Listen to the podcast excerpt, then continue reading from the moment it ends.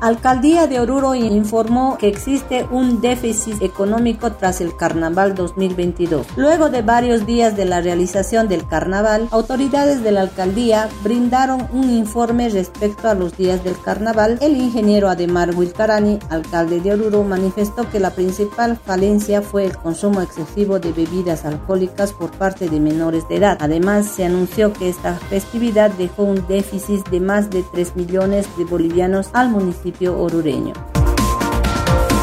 Defensa del Consumidor reportó que se decomisó 1.248 unidades de cerveza durante el carnaval. Desde la Unidad de Defensa al Consumidor dependiente del municipio de Oruro se informó que durante la entrada del carnaval se comisó 1.248 unidades de cerveza sin registro sanitario. Esto debido a los controles que se realizaron en los días de carnaval. Salud Ambiental presentó una notificación al representante de la cooperativa Luminosa por operaciones del Cerro San Pedro. El gobierno autónomo municipal de Oruro, a través de la Dirección de Salud Ambiental, inspeccionó las operaciones en el Cerro de San Pedro y procedió con la notificación para los representantes de la cooperativa minera Luminosa que entreguen sus documentos de cumplimiento de normas ambientales tras las denuncias que se hicieron en pasados días.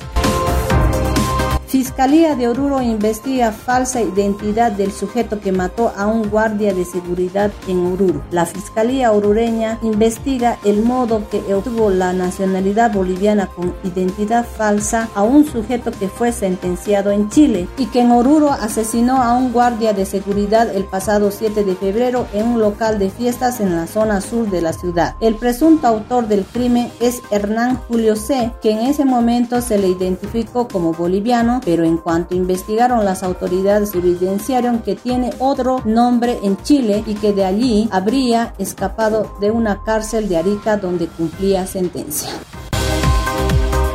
8 de marzo, Día Internacional de la Mujer. El día 8 de marzo se conmemora el Día Internacional de la Mujer, en el que se pone de manifiesto la reivindicación del feminismo por los derechos y libertades de las mujeres en el mundo. En nuestra ciudad habrá una marcha convocada por el colectivo de mujeres para pedir justicia ante los hechos impunes que marcaron feminicidios en estos tiempos.